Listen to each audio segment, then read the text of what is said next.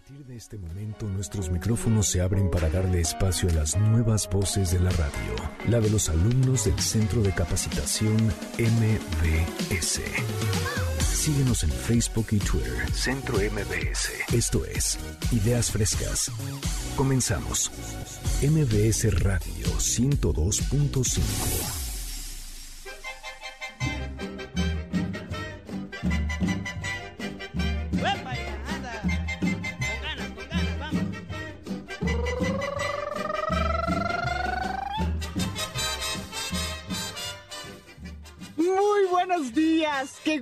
alegría poderte acompañar este sábado 26 de diciembre de 2020.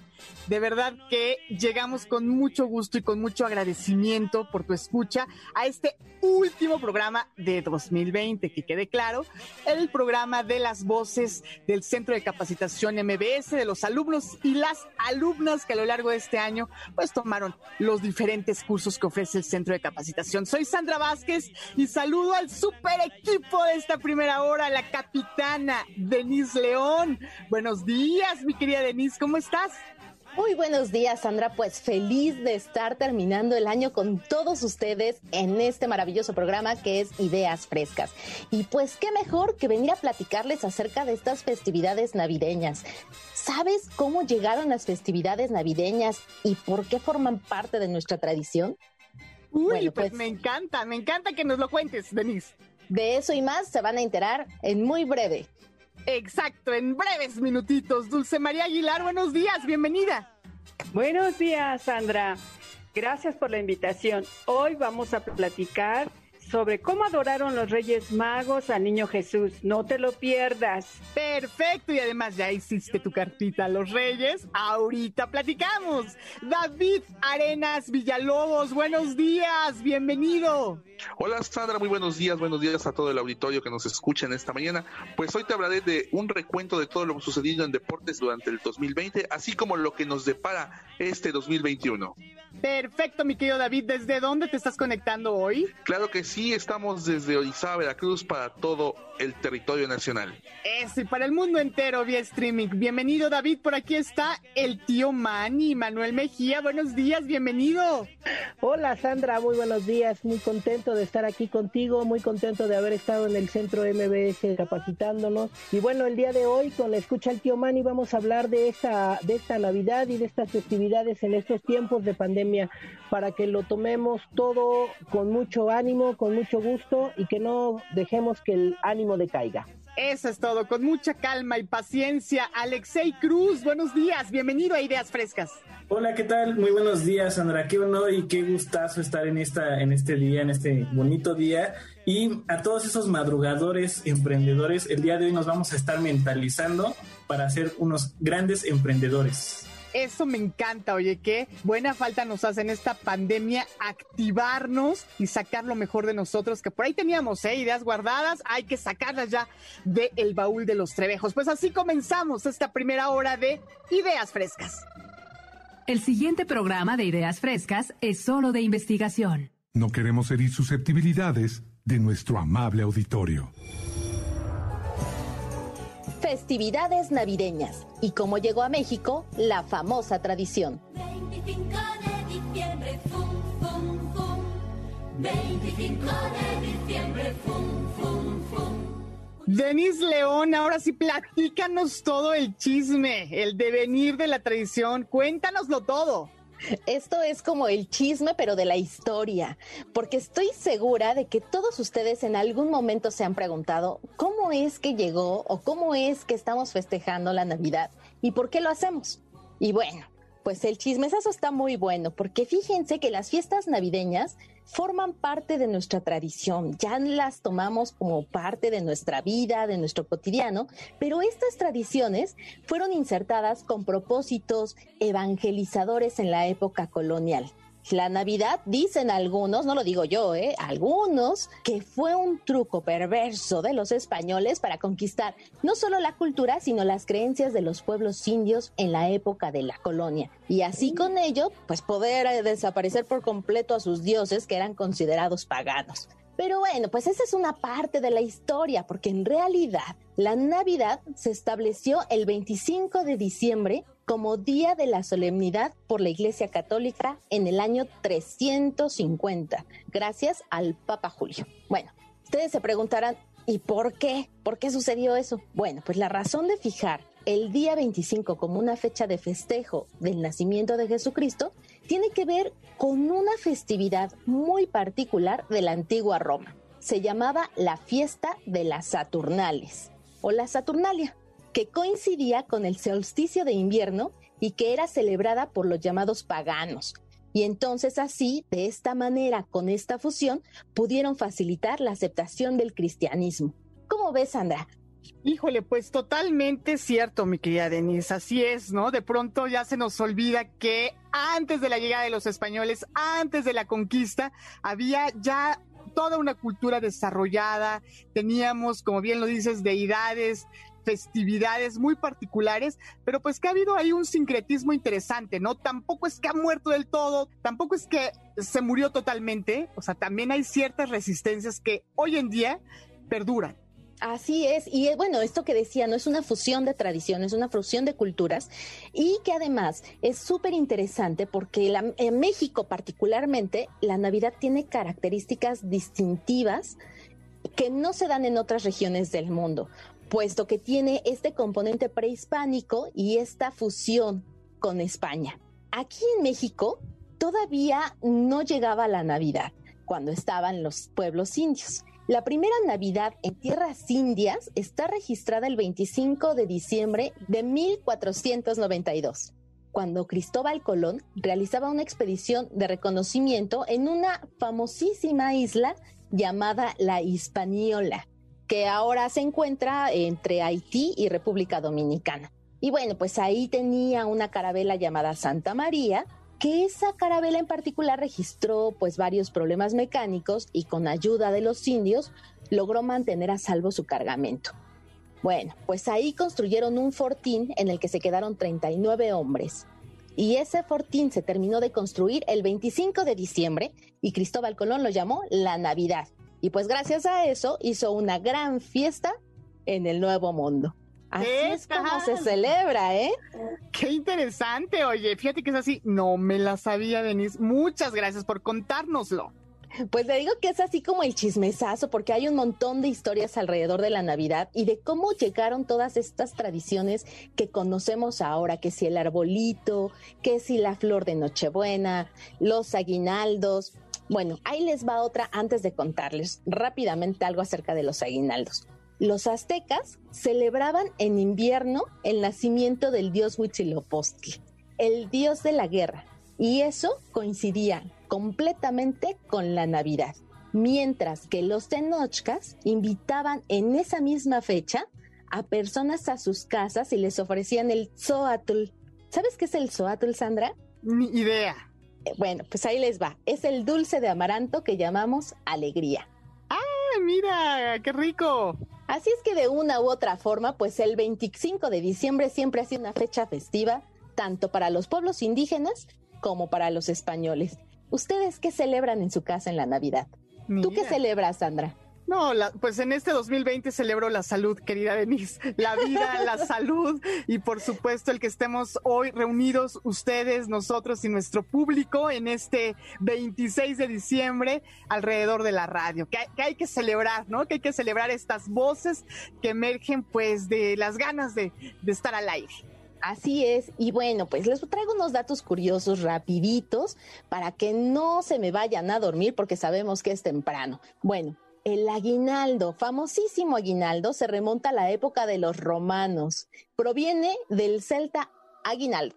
Eso ya existía desde hace mucho tiempo. Pero en algún momento se comenzó a designar como un regalo de Año Nuevo y tenía que ver con la costumbre de intercambiar regalos como una manifestación de buenos deseos. A mí me parece muy interesante porque últimamente dicen, no, pues es que el consumismo de la Navidad, el consumismo de diciembre, pero esto es una tradición muy, muy, muy de épocas antiguas, es decir, tenía que ver con los buenos deseos. Y bueno, lindo. Rómulo, el fundador y primer monarca de Roma, era un gran emperador, recibía de sus colaboradores las ramas de un árbol frutal de un bosque consagrado a la diosa Estrenia. Y entonces de ahí viene la palabra estrene, que quiere decir estrenar para nosotros. Y eso representaba salud y suerte. Fíjate Mira. nada más cómo se van este como uniendo todas estas tradiciones y cómo nosotros lo vamos adaptando también a nuestra forma de vida. No todo es consumismo. Tal vez esta cuestión de estrenar cada año nuevo, cada diciembre, tiene que ver con la buena fortuna. Claro, y bueno, te iba a decir que ahora para el, el 31 pues hay que estrenar chones, dicen, ¿no? así es, así es. Bueno, si no pudieron estrenarlas el 25, todavía les queda el 31, ¿eh? Ay, pues eh, yo los estreno el 31, mi querida Denise. Hay de rojo, amarillo, ahí para el gusto. Ahora Son blanco, por rituales. favor. Sí, ahora blanco. Son lo- los rituales de Año Nuevo, pero perfecto, me encanta. Y luego, Así es. Bueno, pues por ahí que nos vayan contando si ya estrenaron ahora que ya pasó el 24, que si se pusieron algo, ¿no? Que nos lo vayan contando ahí en Twitter. O si se van a esperar al año nuevo. perfecto, perfecto. Bueno, pues entonces esta parte del aguinaldo también tiene que ver, por ejemplo, con los bautizos, ¿no? En el, en el bautizo lanzan el famoso aguinaldo y es, ya saben, tener que lanzar el dinero, ¿no? O las cosas que lanzan los padrinos, también como un signo de buena fortuna. Bueno. Eso es el aguinaldo y en eso consistía en aquellas épocas. Ahora y en la tradición que nosotros conocemos, pues se entregan bolsitas de papel celofán llenos de dulces con galletas que también simbolizan la buena fortuna. Qué y por último, y ahí va el dato que es así el más escabroso, pues el aguinaldo en México es una bonificación monetaria que se otorga a los trabajadores al final de un año de trabajo, ¿no? Aunque no a todos, desafortunadamente, ¿no? O sea, los trabajadores con ciertas características, ya, ya, ya estamos en esas ahora. Así es, ya, ya casi todos, como dicen por ahí, como este, los emprendedores, pues ya nos tenemos que otorgar nosotros mismos nuestro propio aguinaldo. Exacto. Así es, Sandra. Pues mira, estas costumbres tan interesantes, estas tradiciones se fusionaron con nosotros. Y bueno, otro dato curioso para que lo puedan ir platicando por ahí, en- ahora en, en el año nuevo, cuando se reúnan por el Zoom, pues puede ser, por ejemplo, eh, los villancicos. Los famosos villancicos. En México ya existían canciones que cantaban los indígenas. Sin embargo, los españoles transformaron esas canciones y pusieron a los niños vestidos de angelitos a cantar esas canciones para que justamente las familias fueran a ver a los niños cantando y sintieran que eran seres puros, que eran seres pues de alguna manera en cercanía con Dios. Y eso también les ayudó a la conversión de la creencia religiosa. Ándale. Uy, bueno, y también viene ya el festejo de, de la Candelaria, en donde el niño Dios se presenta con su traje nuevo, ¿no? Eh, es decir, pues toda esta tradición de los tamales y de vestir al niño Jesús que se arrulla en la noche de Navidad. Así es. Bueno, otra tradición famosísima es la del árbol de Navidad. Seguramente ustedes ponen arbolito en su casa. Sí, seguro. Yo, yo aquí, todavía lo estoy viendo aquí, mi querida. Bueno, pues ahí les va. Resulta ser que el arbolito que ponemos en casa, pues viene de una tradición, de una moda muy particular, porque fue en Inglaterra cuando el príncipe Alberto, esposo de la reina Victoria y originario de Alemania, colocara un gran árbol en el castillo de Windsor en la Navidad de 1841. Y en España fue en 1870 gracias a la princesa Sofía Trubetskoy. Pero a México llegó con el segundo imperio encabezado por Carlota y Maximiliano de Hamburgo. Y entonces en la realeza empezaron a competir por ver quién ponía el árbol más fastuoso y más grande a nivel mundial. Así es como ahora todos tenemos un arbolito en nuestra casa. Mira, nada más que por cierto, en Twitter hace poco seguí un, un hashtag en donde pues era poner fotos del árbol más original y había fotos de árboles de Navidad hechos con libros, había árboles de Navidad hechos con ropa sucia, no, bueno, había de todo un poco, mi querida Denise, pero bueno, lo, lo bueno es poner el arbolito para que lleguen los regalitos, para que llegue, dicen por ahí que Santa o los Reyes Magos o el Niño Jesús o Papá Noé o como le quieran llamar pero bueno, siempre el arbolito con algunos regalitos, ¿no? Algunos presentes. Así es. Bueno, pues mira, todo esto tiene que ver al final de cuentas con la buena fortuna, con el cierre del año. Y bueno, por ahí estaba yo leyendo algo muy interesante que sacaron en una página de la UNAM de Ciencias y decían que nuestro cerebro de alguna manera ya está eh, adaptado, o más bien que ya tiene algún cierre de ciclo con las festividades navideñas y las festividades decembrinas, tanto con Navidad como con Año Nuevo, ¿no? Entonces, que nuestro cerebro cumple la función de cerrar los ciclos, que ya de alguna manera también establece como si fuera un disco duro, empieza a botar como todo lo que no sirve en nuestro cerebro para poder volver a llenarlo de cosas nuevas. Me pareció súper interesante porque para aquellos que somos medio grinch, tenemos que encontrar un sentido para poder celebrar también estas fechas y que no solamente sea una cuestión religiosa. Y más en este año en el que todos estamos viviendo una crisis tan terrible, que podamos encontrar este sentido de unión, de fraternidad y sobre todo de muchísima esperanza. Muchísimas gracias, Denise León, por abrir este programa de una manera tan bella, con este recuento de tradiciones que bien vale la pena hacer, como bien dices. Nunca está de más saber de dónde venimos y hacia dónde vamos. Oye, ¿y qué te parece si invitamos a nuestro público a que nos mande fotos de su arbolito, a que nos mande fotos de, pues, cómo celebraron estas fiestas, esta Navidad, cómo van a celebrar el Año Nuevo? Acuérdate, puedes escribirnos a arroba centro MBS en Twitter. Puedes dejarnos una foto en Instagram y en Facebook. Encuéntranos como Ideas Frescas 102.5. Y también te invito a que entres a www.centrombs.com diagonal cursos online y te enteres de todo lo que tenemos para ti en este próximo 2021 en el Centro de Capacitación MBS. Oye, Denise, y ya ni hablamos de justo de dónde nació Santa Claus, ¿verdad? Y mejor ni le movemos, porque Mejor ni le nos vamos a quemar con este panzón. Oye, ¿cuáles son tus redes, Denise, para seguirte? Bueno, pues a mí me encuentran en Twitter y me encuentran en Facebook y me encuentran en Instagram, tal cual como Denise-León. Denise-León. Te mando un abrazo fuerte y los mejores deseos, Denise, para ti, para, para la comunidad teatrera de El Búnker AC. Un abrazo fuerte. Muchísimas gracias, Sandra. Un saludo para todos los que están escuchando Ideas Frescas. Feliz cierre de año para todos. Muchas gracias. Y bueno, nos vamos a una pausa. Te recuerdo que también está el Instagram y Facebook MBS Noticias 102.5 y el Twitter arroba MBS 102-5. De veras que hay unas fotos de árboles de Navidad ya con el bebé Yoda en lugar de la estrella de Belén y con mandalorianos en lugar de esferas. Bueno, ya la creatividad da para mucho y nos encantará saber cómo pusiste tu árbol de Navidad este 2020. Nos vamos. Ay, por aquí me dicen que hasta de, fíjate que hasta de cubrebocas en lugar de esferas. Bueno, volvemos. En el portal de Belén, rin, rin, yo me remendaba, yo me remendé, yo me eché un remiendo, yo me lo quité. Han entrado los ratones y al bueno de San José, rin, rin, yo me remendaba, yo me remendé, yo me eché un remiendo, yo me lo quité. Le han roído los calzones. María, María, ven acá corriendo, que el chocolatillo se lo están comiendo. María,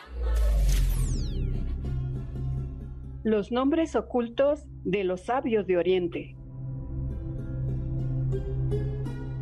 Y ahora, mi querida Dulce María Aguilar, es tu turno de contarnos la verdad detrás, verdad, digamos, de la tradición, digamos, de la tradición, ¿no? Ahora que, que Denise nos ha contado que pues todo tiene un devenir, tú ya nos hablas de algo oculto, de un misterio por descubrir. Adelante, Dulce María. Ay, gracias, Sandris. Es realmente, pues, muy grato para mí decirles cómo encontré estos nombres ocultos. O sea, hasta yo misma me sorprendí. Pero empecemos. Primero hay que, les voy a contar que la estrella de Belén simboliza el nacimiento de Jesús, Hijo de Dios, y que se coloca sobre el árbol de Navidad la característica estrella de Belén de la cual nos estaba hablando, nos estábamos hablando. La estrella de Belén representa para los cristianos la luz, la esperanza y la fe que guía sus vidas como creyentes. Ha sido estudiada tanto por teólogos como por astrónomos, con la intención de descubrir el verdadero origen del fenómeno. A través del avance científico actual, desde cometas, planetas, hasta lluvia de estrellas, pero no ha llegado a un consenso ni a pruebas concluyentes sobre qué puede ser, pudo haber sido la estrella de Belén. Sin embargo, los primeros, el fundamento lo encontramos en los textos bíblicos, en el Evangelio de San Mateo.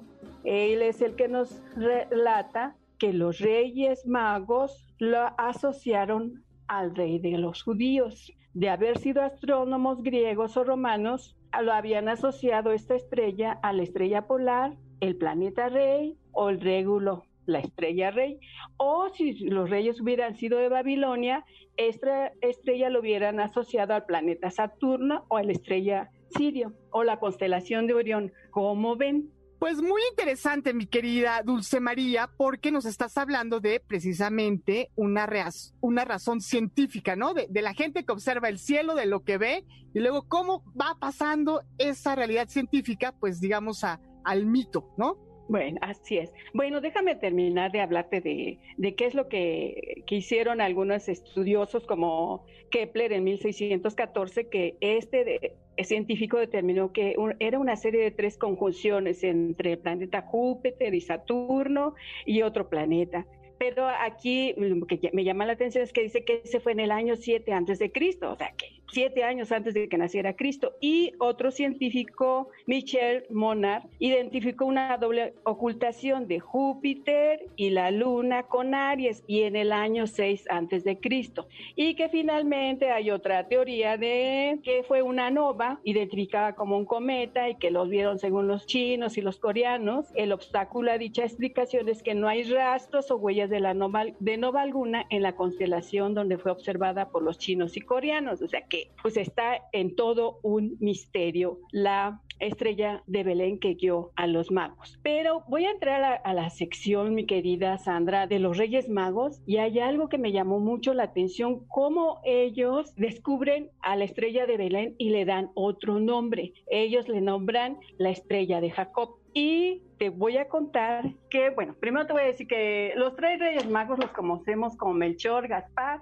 y Baltasar. Uh -huh. Eran personas sabias que siguieron esta estrella de Belén, pues sabían que esta les indicaría el lugar del nacimiento del niño Jesús, hijo de Dios. A estos reyes les denominamos magos, no en el sentido de brujos. La palabra mago tiene su origen en el griego magoi, que se refería a las personas de clases educadas, o sea, sabios. Los tres reyes magos emprendieron el viaje. Melchor se caracterizaba por su sabiduría, Gaspar, llamado el generoso y bondadoso, y Baltasar. Bueno, ¿cómo adoraron los reyes magos al niño Jesús? Eso es lo que vamos a descubrir, Sandra. ¿Y sabes quién lo hizo y quién nos está ayudando en esto? A ver, ¿quién? ¿Quién, Dulce María? Las visiones de la Beata Emmerich. Sus visiones narran en voz alta y suele comenzar su relato con coletillas como vi que, como sí, apareció. En una primera etapa las recogía su médico, el doctor Wenzer, pero fue el escritor Clemente Bretano, reconocido poeta que había trabajado con los hermanos Grimm, imagínate el de los cuentos, el encargado de trasladar en papel toda la información que le proporcionaba la monja estigmatizada. Bretano preparó un libro titulado Vida de María, en español está traducido también por Sánchez de Toca y se titula La vida oculta de la Virgen María. Qué interesante, ¿no, Sandra? Sí, a ver, pero cuéntanos, ¿qué dijo al respecto? En este libro están contenidos las revelaciones de cómo llegaron los Reyes Magos a Belén, quiénes eran, cuántos componían la caravana real y cómo adoraron al niño Jesús. Ándale. Ella relata que a partir del 25 de noviembre, ellos se trasladaron a Belén hasta el 25 de diciembre. También nos dice y nos platica que el primero se llamaba Mensor, el segundo Sair y el tercero Seoqueo que ellos se conocían entre sí y que había una comarca en, en Oriente donde ellos se reunían y veían las estrellas. Por eso sí se conocían, pero que vivían en distintos lugares del oriente y el que más alejado vivía era Seoqueo. Bueno, relata que vieron esa estrella y se lanzaron en caravana y llegaron a un lugar que se llama Mensor. En ese lugar pudieron establecerse y empezar nuevamente a ver las estrellas Y la estrella que ellos le, llamaban y que nosotros conocemos como Belén, la conocían como estrella de Job. Además, Sandra, eran del linaje del profeta Balaam, originarios de Job. Sabios astrónomos que entre ellos enseñaban, pero que deseaban tanto que llegara el Salvador, cayeron en la idolatría y mataban a niños. Ay, Dios. Eso no permitió que siguieran adelante con sus estudios. 500 años antes del nacimiento de, del niño Jesús, resulta que estos antecesores de los tres reyes magos tuvieron tres hijas proféticas y entonces ellas les revelaron nuevamente cómo volver a estudiar las estrellas. Y ella nos habla que había un rey joven, un rey pues de edad media y el rey más anciano que era de un color amarillo brillante. Después nos platica mi querida Sandra que en un lugar llamado Causur se encontraron el día 15 de diciembre y ahí vieron nuevamente, ellas le llamaban estrella de Job, pero para todos los demás era la estrella de Belén. Bueno, pues entonces los Reyes Magos se retiran del palacio de Herodes y después de un tiempo encuentran la cueva donde está el niño Jesús. Y como siempre, el más rápido en estos casos, pues es el rey más joven mensor, conocido como Melchor, el que quiere verificar, entra a la cueva de Belén, ve todo el resplandor y se regresa a contarles a los otros magos. José, como buen anfitrión, sale junto con otro pastor a recibirlos. Ellos le cuentan que han visto la estrella de Belén, que están seguros que es ahí, y los recibe José y los invita a pasar a la cueva. Ahí es cuando ven a la Virgen María y al niño Jesús en todo su resplandor. Y como todo un bebé, pues muy hermoso y bello, es cuando ellos ofrecen sus regalos. El oro lo ofrece Melchor, el incienso lo ofrece Baltasar y la mirra lo ofrece Gaspar. Entonces vemos cómo los Reyes Magos ofrecen estos regalos al niño Jesús y le piden de esa manera, aparte de adorarlo, le piden de esa manera que los regrese con buena salud, con todo lo que requieren para su patria, para su familia, que les ilumine y los enviara con bien de regreso. María acepta de, buen agrado los regalos que les ofrecen los Reyes Magos y junto con José se alegran de que hayan sido visitados por estos magos del Oriente, que hasta entonces desconocidos para, pues para todo mundo, y por eso se llama la Epifanía, porque el niño Jesús se presenta al, al mundo.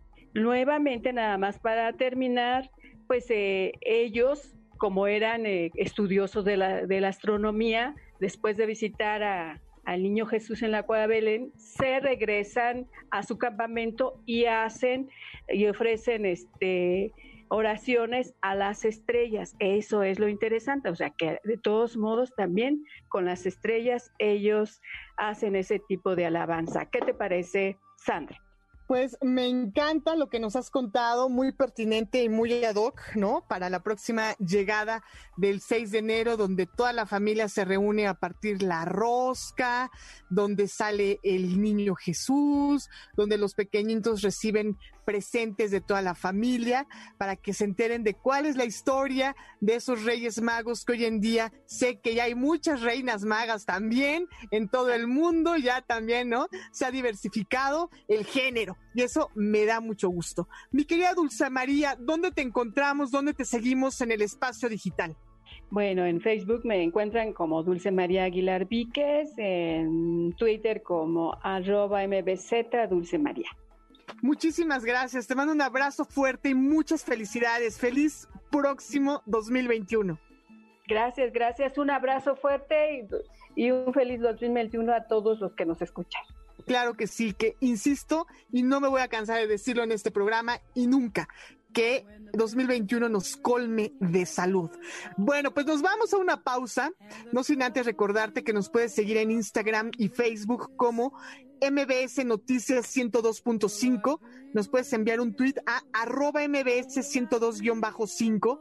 Recuerda que nos encantará conocer tu arbolito? ¿Qué opinas de esta historia que acabamos de conocer en la voz de Dulce María sobre la llegada de los Reyes Magos, de los sabios de Oriente? Nos encanta escucharte, nos encanta leerte, así que no dejes de comunicarte. Vamos a una pausa, regresamos.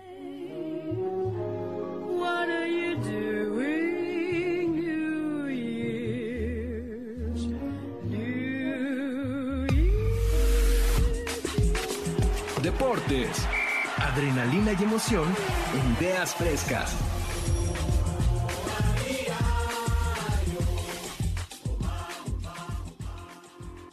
Y continuamos en Ideas Frescas, el programa de los alumnos y las alumnas del Centro de Capacitación MBS. Y llegó el momento de, por supuesto, darle el uso de la voz a David Arenas Villalobos en los deportes. Adelante, David. Hola, ¿qué tal Sandy? Muy buenos días, buenos días a todo el auditorio que nos escucha a través de ideas frescas. Pues bueno, este 2020 nos ha dejado grandes recuerdos. A pesar de la situación de la pandemia, los deportes no dejaron de funcionar y prueba de ello fue todo lo que se realizó a lo largo de 2020. Vamos a hacer un recuento de todos los campeones en las diferentes disciplinas.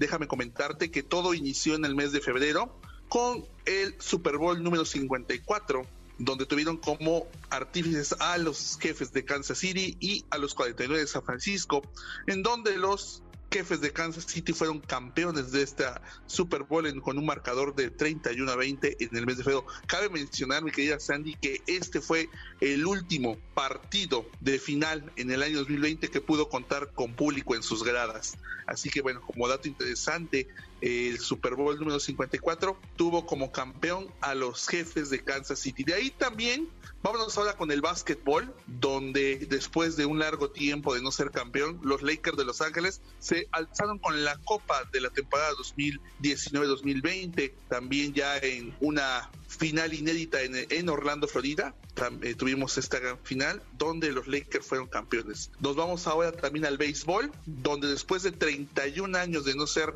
campeones en una serie mundial, los Dodgers de Los Ángeles vencen a las Tampas de Rayas en un sexto juego, también en una gran final. Después de 31 Los los Dodgers se vuelven campeones con un gran picheo del mexicano Urias. Excelente partido, lo vamos a recordar. Así como el todo Valenzuela lo hizo en su tiempo en esta serie mundial, Urias dio el tercer out, el out final para que los Dodgers se coronaran campeones. ¡Ea! ¡Qué emocionante! Eso está buenísimo, ¿no? Sí, sí, de hecho fue la primera vez que se vuelve a tener un mexicano como partícipe, fue el rescatador tanto en el juego número 6 de esta serie mundial, rescató también a los Dodgers de la eliminación en la serie de campeonato y pues vino a la serie mundial para hacerlos campeones con ese gran swing que tuvo para ponchar al bateador de las Tampas y coronarse campeón de los Dodgers después de 31 años. Desde 1989 los Dodgers eran campeones. Así que este año también fue de grandes rupturas de hegemónicas, grandes equipos de tradición en los deportes se volvieron campeones como fueron los Lakers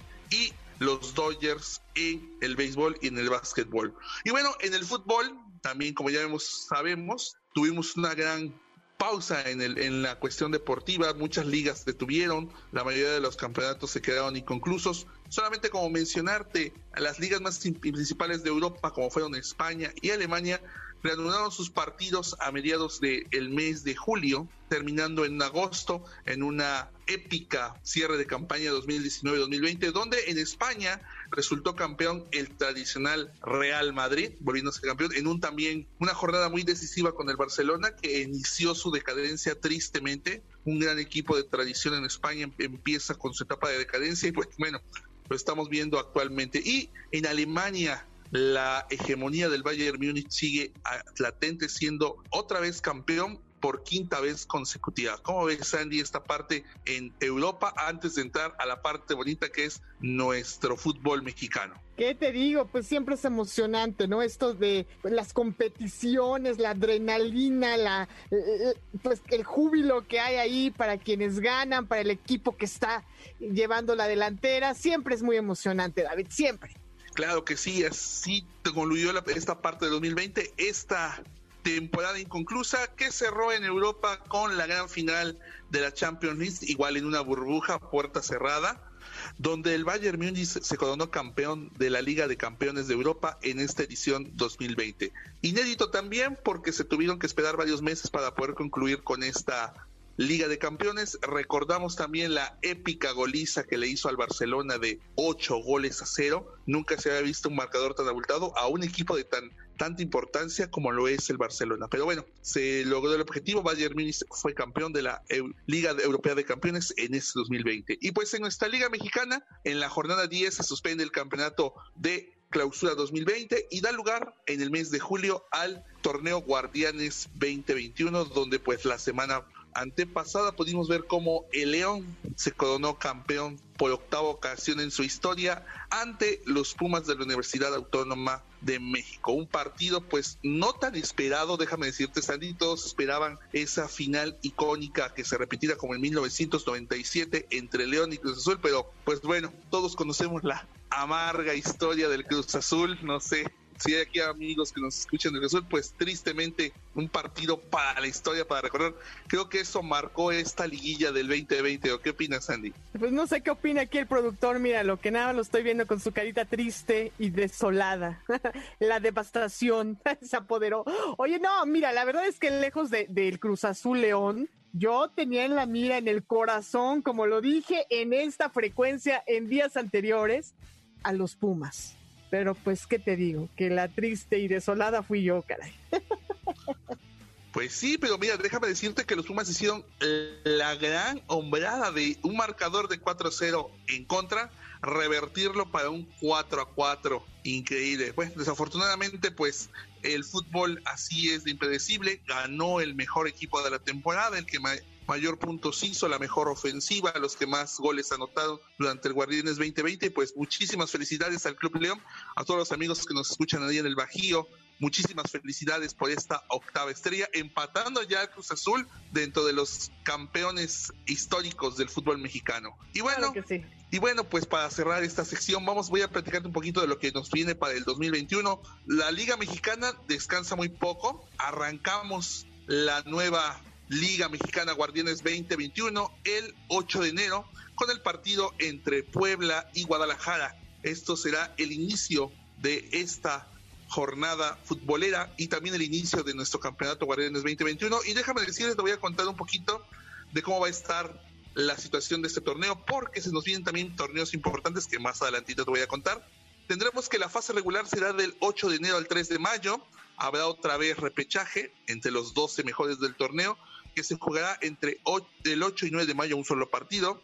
Los cuartos de final del 12 al 16 de mayo, las semifinales del 19 al 23 de mayo y la gran final el 30 de mayo. Y como dato importante te voy a decir para que vayan preparándose, los clásicos más importantes del fútbol mexicano estarán en las siguientes fechas.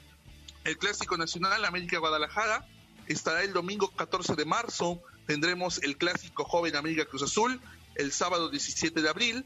El clásico tapatío entre Atlas y Chivas el 24 de abril. El clásico regio Tigres Monterrey el 24 de abril también. Y cerraremos con el clásico capitalino. Ahí le va nuestro productor, el Pumas América el domingo 2 de mayo. Así que esto es lo más relevante de este inicio de torneo de el Guardianes 2021 que arranca el 8 de enero, repito, con el Puebla contra Guadalajara. ¿A quién le vas, oye? ¿A Puebla o a Guadalajara? Obviamente a mis super chivas, aunque no logramos el objetivo de ser campeones, pero yo sé que este torneo iremos por la 13. Vamos por el empate con el América. Híjole, bueno- mi David, nomás por llevarte la contraria, yo le voy a los poblanos, ¿cómo no? Bueno, pues a ver cómo le va a nuestros amigos de los de la franja, porque desafortunadamente, como hemos visto, desmantelaron prácticamente al equipo, se ven sus estrellas, pero pues ya saben que el fútbol es completamente impredecible. Y bueno, Sandy, para cerrar, te voy a comentar lo que tendremos para este 2021. Se vienen grandes competiciones que quedaron suspendidas por la pandemia, y pues me refiero que en este 2021 se jugará el Mundial de Clubes a principios de febrero. Asimismo, estaremos viviendo la Eurocopa en el mes de junio, al igual que la Copa América y la Copa de Oro. Cabe mencionarte, querida Sandy, que esta Copa de Oro va a tener mucho morbo porque va a ser la exposición del nuevo Estados Unidos. Le están dando mucho realce a estos jugadores que vienen de cantera, que están haciéndola muy bien en Europa, en los grandes equipos europeos, pero bueno, veremos cómo le va a la selección mexicana en el mes de junio. Asimismo, también arrancan ya las competencias eliminatorias para el Mundial de Qatar. En este mes de septiembre arranca la selección mexicana a buscar su pase al Mundial de Qatar para el próximo 2022. También con fechas inéditas porque se va a jugar en el mes de diciembre, no se va a jugar en junio como estamos acostumbrados a verlo, pero en, debido a la situación de temporada y de tiempo que se vive allá en esa parte del mundo, pues se jugará en el mes de diciembre la Copa del Mundo allá en Qatar. Y pues bueno, eso es parte de lo que nos espera en los deportes. Esperemos que le vaya bien a todos los equipos, a toda la justa deportiva. Y pues para cerrar también como dato curioso, déjame comentarte, Sandy, que México en este 2020 a pesar de tanta tragedia que hemos vivido, pues tuvimos un momento grato, un momento de gloria con nuestro gran Checo Pérez, que después de casi 50 años vuelve a ganar un podio en primer lugar en, una, en un gran premio de la Fórmula 1.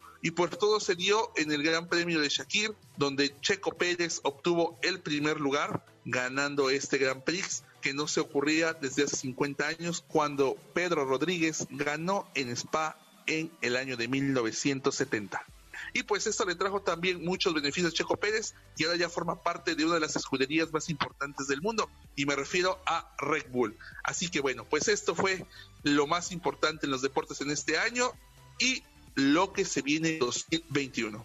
Oye, pues súper completo, ¿eh? La verdad, David, te rifaste. Excelente en este recuento y también en todo lo que va a pasar en 2021. Se nota que va a estar bueno, se nota que va a estar emocionante. Vamos a ver cómo nos va, ¿verdad? Con eso de la vacuna que ya empezó y a ver si ya eh, pues cambia la situación en los estadios, que tú sabes que este año pues los estadios vacíos, ¿no? Nada más ahí con algunas fotos del público por la situación de la contingencia sanitaria. ¿Dónde te encontramos, David Arenas Villalobos, en el espacio digital? Cuéntanos. Claro que sí, en Facebook e Instagram como Dave Arenas. Ahí estamos en las redes sociales para todos ustedes. ¿Cómo, cómo? Dave Arens. Dave Arens. Ándele, ay, qué, inter- qué international. Un poquitito nada más. Venga, mi Dave, pues saludos hasta allá, hasta Veracruz, desde donde te conectas esta mañana, ya en esta última emisión del año de Ideas Frescas. Te mando un abrazo fuerte, que haya mucha salud y aquí nos encontramos en 2021. Ojalá que así sea. Claro que sí, Sandita, pues esperemos que te hayas pasado una excelente Navidad en compañía de tu familia y te deseo lo mejor para este cierre de año. Y también a todo nuestro auditorio, muy feliz año 2021. Muchas gracias. Igualmente, David, y para todo nuestro querido público. De verdad que desde ya les vamos ya a mandar un abrazo, beso y apapacho, porque estamos cerrando muy bien acompañados contigo en la escucha. Vámonos a la siguiente sección. Keep but it's black ink, evil half of the bad meats. Evil that means take a back seat, take it back to fat beats with a maxi single. Look at my rap sheet. What attracts these people is my gangster. Like Apache with a catchy jiggle. I stack chips, you better got a half eat Cheeto. Filling with the venom and eliminate him. Other words, I'm intimate him. I don't wanna hurt him, but I did him in a fit of rage. I'm murdering again. Nobody will evade him. Finna kill him and jump with the bodies in the link. It might seem crazy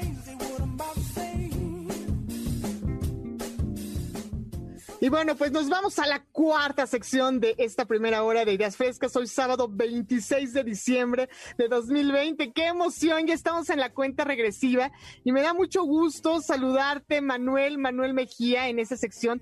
Escucha al tío Manny porque traes consejos, tips para poder pasar estas fechas decembrinas de fin de año, pues en medio de una pandemia que verdaderamente nos tiene en jaque a todo el mundo. Así es, Sandra, ¿cómo estás? Muy buenos días, muy buenos días a todos nuestros radioescuchas. Pues sí, efectivamente estamos viviendo tiempos, pero muy, muy, muy difíciles para todos. Estamos viviendo tiempos bien complicados, esto de la pandemia, esto del COVID. Y, bueno, yo en, en, mis tiempos libres me dedico a ser eh, dentista. Y entonces hemos tenido bastante que ver con esto de la pandemia, hemos tenido que estarnos cuidando eh, de la pandemia también pasamos por el periodo de, de, la enfermedad, ¿no? También este, padecí la enfermedad del, del COVID y bueno, pues aquí estamos, ¿no? Fue un cuidado eh, importante, y sobre todo una de las cosas más importantes que, que yo eh, en las que estoy preocupado es en el estado de ánimo eh, de toda de todos nuestros compatriotas de todo nuestro país eh, tanto de personas de alta este, capacidad económica como las personas que, que no lo tienen tanto bueno pues todos estamos eh, viviendo momentos difíciles, ¿no? El, el, dinero en este momento es algo muy, un tema muy difícil y es lo que nos puede también provocar esos estados de ánimo, de ansiedad. Y bueno, ahora esta Navidad, eh, yo quería decirles bienvenidos a la Navidad más extraña de nuestra vida. Sí, esta Navidad eh, tan complicada que hemos pasado, bueno, eh, apenas fue ayer, ¿no? la Navidad, ¿cómo la pasamos? ¿Cómo la pasaron? ¿Cómo se sintieron? Eh, yo creo que hemos estado en unos momentos de tensión, unos momentos de angustia, eh, no poder salir preocupados. Eh, a lo mejor por ahí también mucha gente ha estado eh, padeciendo la enfermedad y algunos pues que, que no lo han logrado, ¿no? Que partieron. Yo es una de las cosas que agradezco a este año el que a pesar de la enfermedad salí y bueno, ya estamos a 26 de diciembre, parece que ya vamos a, a este a gritar Yumanji, a tocar las campanitas, a hacer un montón de cosas porque ya acabamos este año y todos toda nuestra esperanza está en que el próximo año sea mejor. Me parece que fueron 15 días de, de la alerta de la alerta roja y estamos en un en una situación bien bien complicada. Entonces este 2020 fue consagrado a lo improbable, ¿sí? Llegamos a estas fiestas navideñas insólitas. Tenemos eh, ya un problema de que no pudimos celebrar, no pudimos tener las fiestas en las empresas, no pudo haber eh, encuentros con los amigos, con la familia, eh, hacer las posadas, no hubo posadas, bueno, hubo algunos que se volaron la barda, ¿verdad? Y tomaron eh, ahí su posada, ¿o no, Sandra? Tú, tú de manera... de manera irresponsable, absolutamente irresponsable, inconsciente, poco inteligente, poco empática. Hubo gente que no siguió, pues, los protocolos que las autoridades de salud establecieron. Y por ello, tú sabes perfectamente, tío Manny, que esto se fue a, a pues, a, a un punto que bien mencionas, impensable, ¿no? Porque desafortunadamente no tuvimos ni la empatía, ni la conciencia, ni nada, o sea, eh, eh, positivo quiero decir, y tienes razón, mucha gente hizo la pachanga desde el 12 de diciembre, ¿no? Que decían, no salgas, no salgas, y fíjate que voy a ventilar aquí a mis vecinos, oye, que hasta mariachi trajeron. Ah, qué barbaridad. Tremendo, pero bueno. Tremendo, sí, pues fíjate que esta Navidad la recordaremos con un sabor agridulce, ¿no te parece? Eh, sí, habremos claro. puesto fin a este año más terrible. Yo creo que eh, este año, yo he tenido años malos, honestamente, el 2018 lo recuerdo como un año horrible en mi vida, eh, pero este 2020 fue un año horrible para todos, ¿no? O sí. sea, no, no hubo, no hubo posadas, todo esto estuvo eh, tal vez un poco triste Tal vez bueno, pero tenemos la vida, ¿no? Ma, tío, o sea, tío Mani, claro. o sea, estamos vivos, podemos hablar y no importa, esto es transitorio, va a pasar, todo pasa, hay que ser muy sabios, muy resilientes, muy positivos. Desafortunadamente, como bien sabes, mucha gente se quedó en el camino, pero bueno, o sea, tenemos un tesoro que es la salud, que es la vida misma, porque está este bicho, ¿no? Como muchos le llaman, el coronavirus, pues tú sabes que de verdad es súper, súper fuerte. Y, y mira, hay que estar agradecidos porque podemos vivir esto, porque somos los protagonistas de esta crisis y podemos darle la vuelta y tenemos que escribir la historia para nuestros hijos, nietos y toda la descendencia que viene. O sea, tú, yo y la gente que nos está escuchando y nuestro productor y todo el equipo que está aquí en Ideas Frescas, tenemos que poner el ejemplo, ¿no? En cuanto a valentía, entusiasmo, optimismo y adelante, ¿no? Adelante con la poesía, adelante con el arte, adelante con el baile, con el deporte, más allá del encierro. O sea, tenemos un mundo infinito que es el mundo interior, que hay que cultivar, que hay que acrecentar en esta pandemia. Me, me late que por ahí va, ¿no? Acrecentar Exactamente, Sandra, ya, ya me robaste todos mis consejos.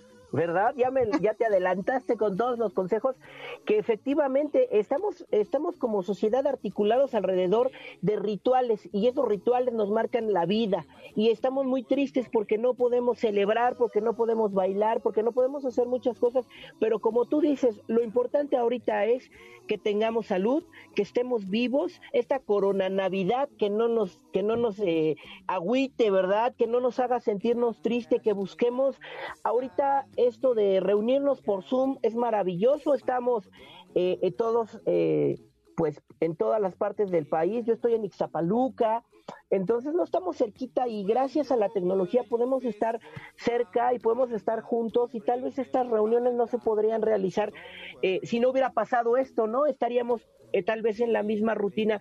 Yo creo que esto de la del, del coronavirus, eh, ha venido a darnos muchas enseñanzas. Como tú dices, lo importante es estar vivo y, y, a veces dicen por ahí, ay, éramos felices y no lo sabíamos, lo dejamos olvidado, ¿no?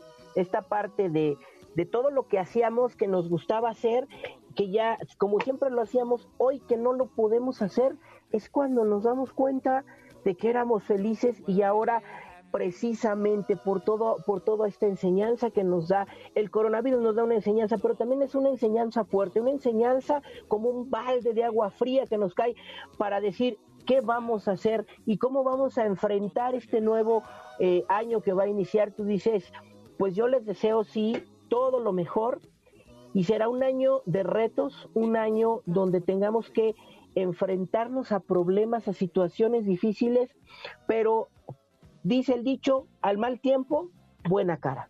Y eso es lo más importante. Ese es el consejo del tío Manny para todos ustedes esta, esta mañana del, del 26 de diciembre, que a lo mejor si, si ayer estuvieron tristes, que hoy hoy levanten el ánimo, se pongan a hacer cosas, que busquen hacer cosas. Estar en casa es maravilloso porque puedes disfrutar a tu familia, puedes platicar con tu familia, puedes jugar con tu familia, puedes platicar eh, de, muchísimas eh, experiencias, puedes platicar de anécdotas, puedes hacer muchas cosas, puedes hacer ejercicio en tu casa, puedes ver televisión, puedes, sobre todo lo más importante, escuchar la radio, que es el medio de comunicación por excelencia. Hay muchas cosas que hacer y que nos pongamos el ánimo y las pilas y podamos hacer eh, cosas grandes este año que viene con nuestros mejores deseos para esta para este año que empieza. Bueno ya eh, eh, deseo que hayan pasado una feliz navidad pero que este año que empieza sea un año lleno de, de, dicha y que podamos adaptarnos, que podamos estar preparados al cambio, porque parece que nosotros como mexicanos el cambio es lo que nos, nos detiene mucho para, para hacer muchas cosas o nos da miedo o no nos gusta. Pero ahora hemos tenido que cambiar, hemos tenido que tener clases en línea, hemos tenido que trabajar en línea, hemos tenido que, eh, en mi caso, en lo que, yo te digo que trabajo, pues también hemos tenido que blindarnos hasta los dientes. Y, y ha sido difícil, pero, pero que este año eh, lo veamos con buena cara, con buenos ojos.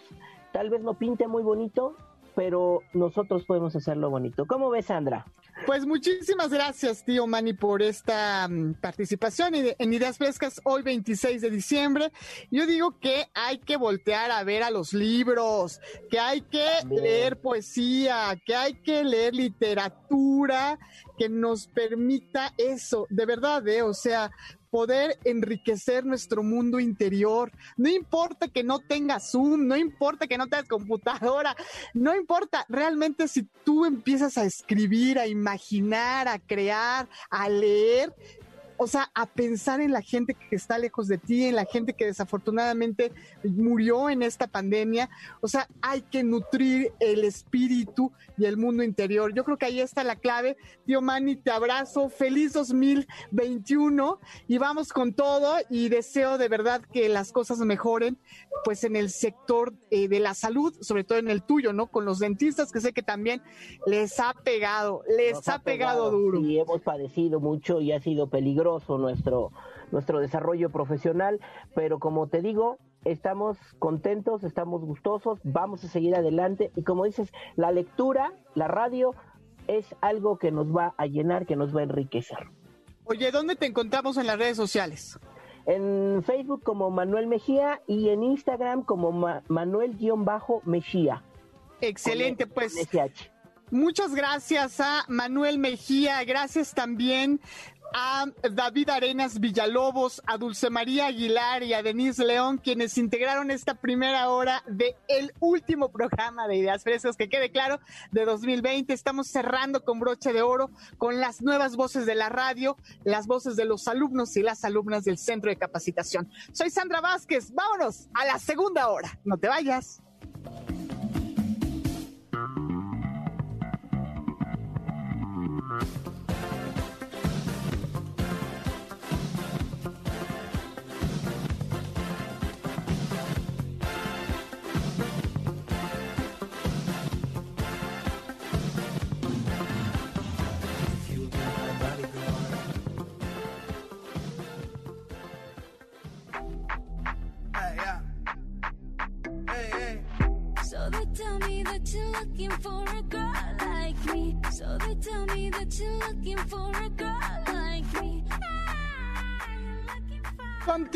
En esta segunda hora de Ideas Frescas. Hoy sábado 26 de diciembre de 2020. Nos da mucho gusto saberte del otro lado de la radio. Nos encanta saludarte y acompañarte en esta mañanita rica. Y bueno, soy Sandra Vázquez. Me da mucho gusto saludar a nuestro capitán de esta segunda hora, Alexei Cruz. Buenos días, Alexei. ¿Cómo estás? Hola, ¿qué tal, Sandy? Muy buenos días, muy buenos días a toda la audiencia en esta mañanita. El día de hoy vamos a mentalizarnos para lograr nuestros objetivos de emprendimiento, así que quédense para más información. Así es, me late chocolate, hay que emprender, ya decía el tío Manny, ¿no? Hay que activarse y bueno, perfecto, como anillo al dedo esta sección. Anareli Cervantes, ¿cómo está usted? Buenos días. Hola, hola Sandra, buenos días. Pues bien aquí para hablar un poco de ciclos y cierres y renacimientos. Buenísimo. Y como tú eres artista, qué mejor que desde el arte, ¿verdad? Que deseamos hace un momento que es una excelente salida para resignificar, para deconstruir y reconstruir. Y crear, sobre todo crear, para abrirnos, catalizar. Exacto, crear, imaginar, qué bonito. Ahorita nos lo cuentas todo, muchas gracias. ¡Wow! ¿Quién está por aquí? Giovanni Verde, ¿cómo está usted? Buenos días. Muy buenos días, Sandrita. Feliz sábado a todos. Qué lindo sábado. Y venimos bailando sin salir de casa con una gran sección. Y por supuesto, les traigo una historia increíble. La historia del famosísimo Cascanueces, ese que escuchamos cada año, pero que lamentablemente este año no lo pudimos ir a ver al Auditorio Nacional o en los lugares en los que se presente. Pero no importa, aquí yo les traigo la historia y los lugares en donde podemos encontrarlo y verlo desde nuestras casas. Excelente, me encanta. Muchas gracias, Gio. Por aquí está Anet Martínez. Buenos días, Anet. Hola, buenos días. Les mando saludos desde Mexicali, Baja California, y yo les traigo el top 5 de las canciones navideñas más populares. Vamos a estar hablando de esas canciones que probablemente tú, Sandra, y todos los que nos están escuchando, son las canciones que nos poníamos en, en estos bailables de la primaria, jardín de niños, y pues nada, recordar es vivir. Así es, y sobre todo que ahora a las mamás nos quitaron el festival navideño que tanto disfrutábamos. En lo personal sí lo extrañé, la verdad. Esto del reno y, y, y- y Santa Claus, y no, sí se extraño, la verdad. Ahorita vamos a ver cuáles son las canciones que más se han escuchado y las más populares según Billboard. Pues nada, qué emoción estar con ustedes. Órale, pues ahorita vamos a comenzar. Desde ya te digo, quédate porque se va a poner bien buena esta segunda hora de Ideas Frescas. No te vayas, comenzamos. El siguiente programa de Ideas Frescas es solo de investigación. No queremos herir susceptibilidades de nuestro amable auditorio. De Chairo a Fifi, motivación para emprender. Comenzamos esta segunda hora emprendiendo o por lo menos visualizando esa posibilidad. Bienvenido, Alexei, adelante. Hola, ¿qué tal, Sandra? Pues muy buenos días por esta, este, o en esta ocasión, qué rica mañanita. Y antes que nada, me, me gustaría empezar agradeciendo al Centro de Capacitación MBS, a Ideas Frescas, por esta oportunidad. También me gustaría aquí comentar muy rápido que a todas las personas que nos están escuchando, a todo el auditorio, se inscriban en estos cursos, en estos talleres en línea. Y no es por nada, pero con Sandy, ella ha sido una gran maestra que nos ha llevado de la mano, nos tiene paciencia y realmente muy profesional. Entonces, suscríbanse y al taller. Muchas gracias. Muchas todos. gracias. y gracias a esto, pues hemos eh, ido avanzando. Nosotros también tenemos un canal de, que se llama The Chair of Film de YouTube. Y en esta ocasión vamos a abordar el tema de mentalizarnos para poder emprender. Ya que, como lo dijo Manny, el tío Manny hace unos momentos, vamos a hacer algo nuevo, vamos a activarnos, vamos a emprender. ¿No, Sandy? Claro, es lo de hoy, mi querido Alexei. Así que danos todos los tips para que podamos realmente visualizar este emprendimiento en 2021. Es tiempo de sembrar. Así que échele de su ronco pecho. Sí, justamente como estaba diciendo Manny, pues justamente hemos tenido un año con altas y bajas, algunas más bajas que altas. Sin embargo, pues hay que tener este, esta nueva visión y seguir adelante. Es por eso que emprender no es para cobardes, ya que uno debe de saber finanzas, cómo, cómo se mueve el mercado, temas de liderazgo, el trabajo en equipo, el trabajo propio del que cada quien está emprendiendo, leyes. Y algo que me gustaría que ahora veamos y que nos compartamos eh, información es sobre la inteligencia emocional que tenemos que tener, la mentalidad, ya que seguramente todos los que estamos emprendiendo y además todos los que estamos trabajando, siempre nos encontramos con broncas en el matrimonio, noviazgo, con los papás, con los hijos, en fin, con todos los amigos, ya que uno está queriendo trabajar y nos han ocurrido problemas de que no vamos a la casa, de que eh, siempre hay algo que nos dificulta estar en armonía con los, con los seres queridos, ¿no? Entonces, este, pues sí, toda la, todas nuestras redes sociales se sacuden y es por eso que nosotros, bueno, yo les quiero compartir tips que a mí me han funcionado, que es en relación a la honestidad. Nosotros debemos de ser honestos con nuestras familias, con nuestros seres queridos, con nuestros noviazgos, con nuestros matrimonios y decirles la realidad, qué está pasando, en qué momento está pasando, qué es lo que tienes que hacer, ya que nos reservamos muchas veces la información y esto pues causa algunos problemas, unos conflictos ahí que terminan mermando ahí la mentalidad y al final pensamos que, que, esto no nos va a lastimar ni nos va a preocupar, sin embargo son de las cosas que más nos, nos duelen. Claro, la comunicación es muy importante para evitar malos entendidos. Mejor decir las cosas claramente, más allá de lo que puedan pensar, ¿no? Hay que ser claros y transparentes, sobre todo con la gente que nos ama y que podemos lastimar, ¿eh? Con una mentira o con un malentendido. Sí, claro, en, cualquier momento nosotros podemos, eh, con una, ya no digamos mentira, sino además como las verdades a medias que nos complican ahí la existencia, pues no decir eso. Y la responsabilidad que debemos de tener en cuanto al negocio, en cuanto a los familiares.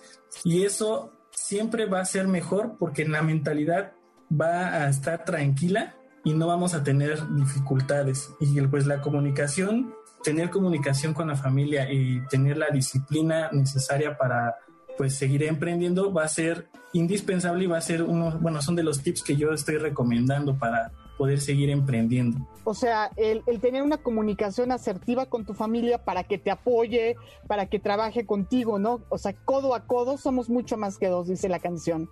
Así es, justamente. Y eh, con base en esto, pues el, el, último tip que yo quiero mencionar es para tener aliados afines a tus a tus propósitos, porque muchas veces, por ejemplo, buscamos pareja, por ejemplo, que, mm. que no está en sintonía con, con, el emprendimiento y entonces eso eh, termina dificultando las, las oportunidades de seguir creciendo o ya no vamos pareja, los amigos, que nos vamos de parrandas o, o buscamos estos amigos que terminan no siendo afines al, al proyecto y termina ahí mermando un poco la mentalidad y al final de cuentas pues eso nos lleva a tener muchos problemas. Claro, que haya afinidad de metas, afinidad en cuanto al carácter, las personalidades, de alguna manera que piensen, no, no, no, de, manera semejante y, que, y que puedan decirse las cosas de frente, porque yo tengo experiencias en trabajos en equipo que de pronto, pues como que no hay esta confianza para decir las cosas y eso va haciendo que crezca mucho más el rencor o vete tú a saber qué, qué sentimiento negativo en alguna sí, persona del equipo y cuando ya se atreve a decir algo es porque ya la olla explota, ¿no? Qué importante lo que dices. Sí, pues es justamente esto que muchas veces pensamos que emprender solamente se dedican a las finanzas, uno tiene que aprender y claro, es un reto que todos los que estamos emprendiendo pues tenemos que ir consiguiendo, sin embargo, eh, la parte emocional siempre es complicada para llevar tanto las partes eh, familiares y de amistad como del emprendimiento propio. Claro, y fíjate que oh, yo, yo digo, sumado a lo que estás diciendo, yo agregaría tener una orientación profesional, ir a algún tipo de curso en donde podamos trabajar precisamente en equipo la sinergia, porque no es fácil y hay gente que está súper especializada en esto de la conformación de equipos, la conformación de personalidades, porque insisto, ¿eh? no es que te enseñen en la primaria a ser asertivo y a ser optimista, no, no es cierto, o sea, realmente nos falta mucho y hay que trabajarlo, hay que trabajar nuestras propias emociones, hay que trabajar nuestra palabra verdadera, hay que trabajar la comunicación, querido, porque así empiezan las guerras mundiales. Sí, claro que sí, pues como bien lo menciona, pues ni siquiera vamos a, en, ni en la universidad podemos tener como realmente este adiestramiento, porque muchas veces dicen que realmente nos ponen a trabajar en equipo y cuando uno se enfrenta a la realidad, pues terminamos siendo muy individualistas y eso complica siempre las cosas. Y como bien lo mencionas, hay que, hay que buscar este, personas que nos puedan apoyar, que nos eh, ayuden en, en estas cuestiones y buscar esta mentoría que pues actualmente hay muchos gurús ya que nos pueden apoyar con estos temas. Pues muchas gracias, yo creo que vale la pena. Y cuéntame, ¿tú, has, tú, tú emprendes, tú, tú eres emprendedor? Cuéntame.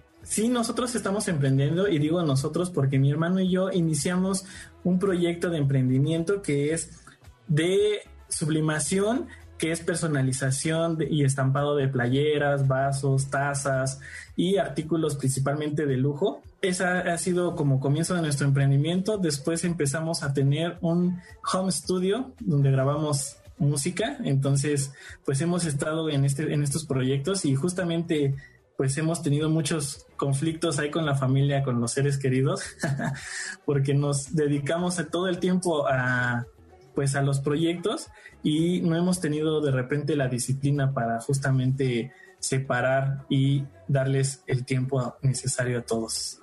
Híjole, qué difícil, ¿eh? La verdad es que te entiendo perfecto. Y bueno, insisto, es un proceso y hay que ser pacientes. Y cuéntanos dónde te encontramos en el mundo digital, dónde encontramos pues tu empresa, la que llevas con tu hermano, cómo te seguimos. Cuéntanoslo todo. Sí, pues en Facebook y en Instagram, también en YouTube nos encuentran como de Chairo a Fifi y Pros Monkey Studio. Pros Monkey Studio. Perfecto. Te mando un gran abrazo, Alexei. Te agradezco mucho que te hayas sumado a este barco, ¿no? A esta transmisión de Ideas Frescas, que es la última emisión del año 2020. Porque sí, cuando todo parece terminar, esto apenas comienza. Así que recuerden, estamos terminando 2020, pero claro que nos veremos y escucharemos en 2021. Abrazo fuerte para ti, para toda tu familia, para que logren comprenderse, amarse, ser pacientes. No dejes de generar espacios de comunicación. De verdad, te lo digo por experiencia propia. Mi querido Alexei, gracias. No, gracias a ustedes por toda la oportunidad, al Centro de Capacitación MBC y a ti, muchas gracias por todo el apoyo. Un abrazo fuerte, Alexei. Y sí, ¿eh? la verdad es que temazo, aquí hay que invitar a alguien especialista porque de pronto, insisto, por falta de comunicación, porque de pronto "Ay, ya me vio feo, entonces yo siento que me vio feo y no es cierto, ¿no? Cada quien tiene, digamos, sus personalidades y hay que saber comprender esa diversidad que nos enriquece en todas las familias del globo terráqueo, que quede claro. Bueno, pues esto es Ideas Frescas, vamos a hacer una pausa, pero antes déjame invitarte a sumarte a las redes sociodigitales. Facebook, Ideas Frescas 102.5, Instagram, Ideas Frescas MBS, Twitter, arroba Centro MBS. Mándanos un tweet que queremos leerte. Volvemos.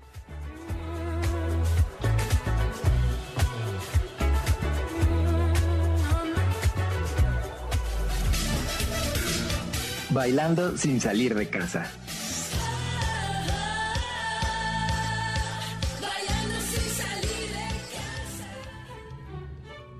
Continuamos en esta segunda hora de Ideas Frescas, el programa de los alumnos y las alumnas del Centro de Capacitación MBS. Saludo con un gran gusto, de veras que me genera eso, una sonrisa, me arrebata una sonrisa verte, aunque sea a distancia, mi querido Giovanni Verde. Bienvenido a Ideas Frescas. Muchísimas gracias, Sandra. La verdad, yo también estoy muy contento de poder compartirles un poco de, de, lo que yo sé o de lo que investigo. Y ahora más que nunca que estamos en un momento específico para que, como se llama la sección Bailando sin salir de casa, por favor, sin salir de casa, en serio. Igual que la Navidad estamos en puntos rojos, entonces tomémoslo con mucha seriedad pero mejor vamos a ver en qué entretenernos y qué podemos ver en estas fechas, ¿no? Ya pasó Navidad y les traigo esta historia del cascanueces, ¿no? Lo que conocemos y la que escuchamos cada año en la radio, en la televisión, en todos los pósters de toda la ciudad. Este año quizá no se pudo mucho porque pues no podíamos salir, pero para eso estamos aquí, ¿no? La, esta historia del cascanueces es una obra basada en un cuento escrito te voy a contar, Sandra, desde Adelante. 1816, escrito por Ernest Theodor Amedus Hoffmann, eh, un alemán escritor y animador que pues hizo esta gran historia de El Cascanueces y, y, y el Rey Ratón y todo, pero que después se convirtió para 1892 en, en, un, en, una obra de ballet estructurada y dirigida por primera vez por un gran eh, ruso y gran importante en todo este, en todo este aspecto de, de la danza, que es Iván eh, quiero suponer que así se, se, dice porque es ruso, y fue estrenado en 1892, un 18 de diciembre en San Petersburgo, Rusia, ¿no?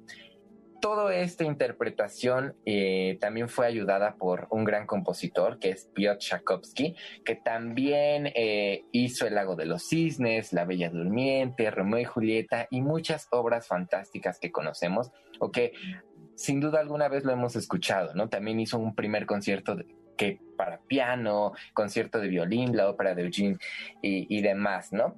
Pero esta música, pues tan conocida y tan popular, que seguramente estamos escuchando ya de fondo, coreografiada por Marius Petipa y Lev Ivanov, pues es una obra grandiosa, presentada en dos actos y personificada por distintos personajes. Te voy a hablar un poco. Eh, existe Clara, o también conocida como María o Mary en, en los libros. Eh, Fritz está también, los grandes padres, la, la, toda la familia que incorpora eh, este cascanueces, ¿no? Eh, también agregando a uno de los personajes principales como el consejero Dorsal Meyer, que es el que le regala el cascanueces a Clarita. Quienes no conocen la historia, pues se basa en, en este gran cascanueces de madera eh, también para, para no este, estropearlo mucho y, que la vean, pues es, es una historia eh, entre dos mundos, ¿eh? entre la fantasía de un sueño y lo terrenal que se está viviendo en, en una fiesta de Navidad. Ahora que ya estamos pasando pues por ello, eh, importante, ¿no? Saber todo esto. Pero quiero contarles que esta obra se popularizó gracias a la película de fantasía de Disney, que hoy la podemos encontrar pues en, en esta gran plataforma de streaming de Disney, que se estrenó en 1940 se ocupó gran parte de, de, música que también trae el Cascanueces por el mismo compositor y esta, esta película pues es una mezcla de música clásica, de animación innovadora de la época, ¿no? Estamos hablando de 1940, eh, muy contemporánea a la película de Blancanieves de 1937, imaginando cómo se creaban todas esas secuencias de música e imágenes para crear la película, ¿no? Pero ya para 1944, ya teniendo un poco más de historia de esto, por George Balanchine, un gran e importante eh, en la danza de, del siglo pasado, pues tomó popularidad eh, alrededor de, este cascanueces y el cascanueces se hizo muchísimo más viral, ¿no? Eh, por así decirlo y en palabras ya más, pues, de ahora sabemos que está el cascanueces y lo característico de esto pues es la obra, la música y por supuesto esta gran relación con la Navidad hecha año con año alrededor del mundo, ¿no? Pues dando sus marcadas diferencias desde el Ballet de Nueva York, desde el Royal Ballet, el Bolshoi Ballet, la Compañía Nacional de Ballet de México que por supuesto se presenta cada año eh, en el Auditorio Nacional, pero pues ahora no es momento de disfrutarla vía streaming. ¿Cómo ves, Sandra? Sí, caray, pues es que ahora sí ni cómo hacerle, mi querido Gio, pero qué padre que nos estés contextualizando, porque así con más ganas. Fíjate que la UAM Xochimilco recientemente, eh, recientemente transmitió el cascanueces, ¿no lo viste? Hace, ¿qué te digo? Hace una semana, una cosa así. Fíjate que se ha estado transmitiendo en muchos lados, incluso también desde el Royal Ballet desde Inglaterra y desde muchos otros lados del mundo han estado transmitiendo los canales. Es cuestión de estar muy al pendiente, igual pues la Opera House de, Inglaterra también transmitió diferentes orquestas eh, de acuerdo pues a todo el mood navideño que traemos en, en estas fechas, ¿no? Pero qué interesante que por ejemplo, no sabía que, la UAM lo había transmitido. Por lo general, en algunos otros canales, como el de la UNAM, eh, también transmiten este tipo de, eventos que, son muy bonitos, ¿no? Digo, no los podemos disfrutar tal como son eh, en vivo y presencial por, por cuestiones pues mucho mayores y más importantes, pero podemos disfrutarlos en, internet, ¿no? En, YouTube podemos encontrar esta gran obra completa o fragmentos importantes, ¿no? Que yo les recomendaría que vieran eh, El Hada de Azúcar, que es, padrísimo este, este acto. Y pues a mí me encanta, me fascina este verlo. E, esté yo en marzo, en mayo, en junio, en cualquier época del año, pero mucho más en Navidad, ¿no? Se siente más la Navidad. Escuchas el tono de, de, este cascanueces y dices, wow, ya es Navidad. Por eso decía que era como muy importante en estas fechas que lo tenemos presente, ¿no? Al oído, o escuchábamos en radio, o escuchábamos en tele y decíamos, wow, ya se acerca un poco la Navidad. Muy cierto, mi querido Giovanni Verde. Además, ¿quién mejor que tú, que eres bailarín profesional, que nos estés compartiendo al aire en ideas frescas? Pues la información de este bellísimo ballet icónico, como bien has mencionado, en esta época, en esta temporada de Sembrina. Claro que sí. No quisiera yo decir bailarín profesional porque nos estamos metiendo en terrenos muchos mayores, pero pues, pues tenemos el gusto, ¿no? Pero más bien lo interesante de esto es que ¿Cuántos años tiene ya este ballet, no? 1892, hablando de un estreno en 18 de diciembre en San Petersburgo, Rusia. Y déjame contarte que esas fechas no fue nada popular eh, este ballet, ¿no? En realidad la obra fue descrita por muchos críticos como muy mala, como muy sosa, por otros como buena. Eh, decían que la música era impecable, pero que no tenía ninguna relación con, con lo que se veía en escena. Y pues la verdad, ¿qué podría decir yo, no? O sea, me encanta, me fascina. Y hablar de ballet y hablar de, de la danza ballet, pues es hablar de cosas muy importantes y muy respetables por todo lo que entrenan, ¿no? Entonces, para mí es impresionante que después de tantos años, casi 130 años de, haberse pues realizado, que siga en pie, ¿no? Y muchas compañías han estado cubriéndolo tal y como se hizo desde el principio y la primera dirección por, por este gran eh, ruso que es Iván Pelovsky. Y pues así, así lo siguen. Otras han tenido modificaciones, pero por ejemplo la de eh, este George eh, Balanchín pues quiso llegar y seguir, ¿no? Gracias a eso, pues se hizo más popular a lo largo del mundo para que en, diferentes eh, regiones, pues pudieran continuar haciéndolo de esta forma. Me encanta hablarles de esto y me encanta muchísimo más compartirles de danza. ¿Dónde? ¿Dónde? Queremos seguirte porque sé que tienes varios canales. Eh, sí, sí, sí, ¿verdad? Pero me encantaría compartirles de danza y mucho más allá, eh, llevando la batuta un poco de un programa increíble que acaba de, de resurgir en este en esta semana, ¿no? El 20 de diciembre, eh, entramos en la segunda temporada de Ma Quiero Ser Bailarín, un podcast no solamente dedicado a los bailarines, sino a todo el público en específico, a quienes estén interesados en el arte.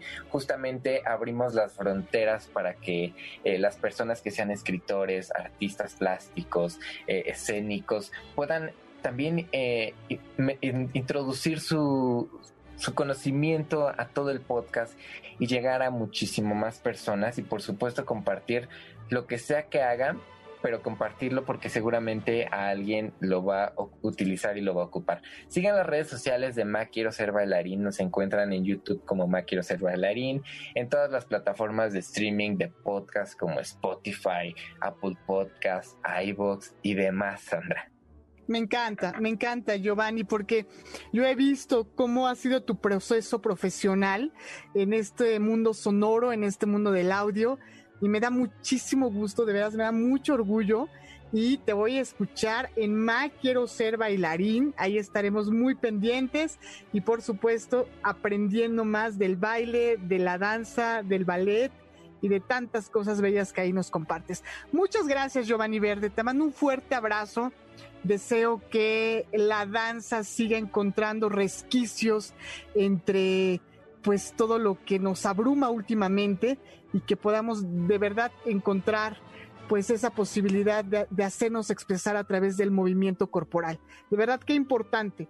Muchas gracias. Súper importante, súper importante y más importante, bailar sin salir de casa, en serio. Quedémonos en casa para que todo esto pues se calme mucho y podamos abrazarnos como nos queremos abrazar todo el tiempo, reunirnos. Hay mucha, muchísimo más tiempo para poder estar reunidos, pero pues ahora nos toca vivir así, ¿no? Vía streaming, tomar clases online, hacer esto tan fascinante pues en línea. Me encanta, muchísimas gracias a ti Sandra también. Abrazote, Gio. Gracias, gracias. Adiós. Y bueno, pues tú que nos estás escuchando, pues qué gusto, ¿eh? Que estés ahí del otro lado de la radio súper pendiente, porque seguramente tienes una cuenta en Instagram o en Facebook. Y entonces, bueno, pues te invito a que sigas MBS Noticias 102.5 o bien Ideas Frescas 102.5 en Facebook, Ideas Frescas MBS en Instagram y que seas parte de nuestra comunidad. También nos puedes enviar un tweet que siempre agradecemos, leemos y respondemos a arroba centro MBS o bien a arroba MBS 102-5. Vamos a una pausa, seguimos con más de Ideas Frescas, el programa del Centro de Capacitación MBS. No te vayas.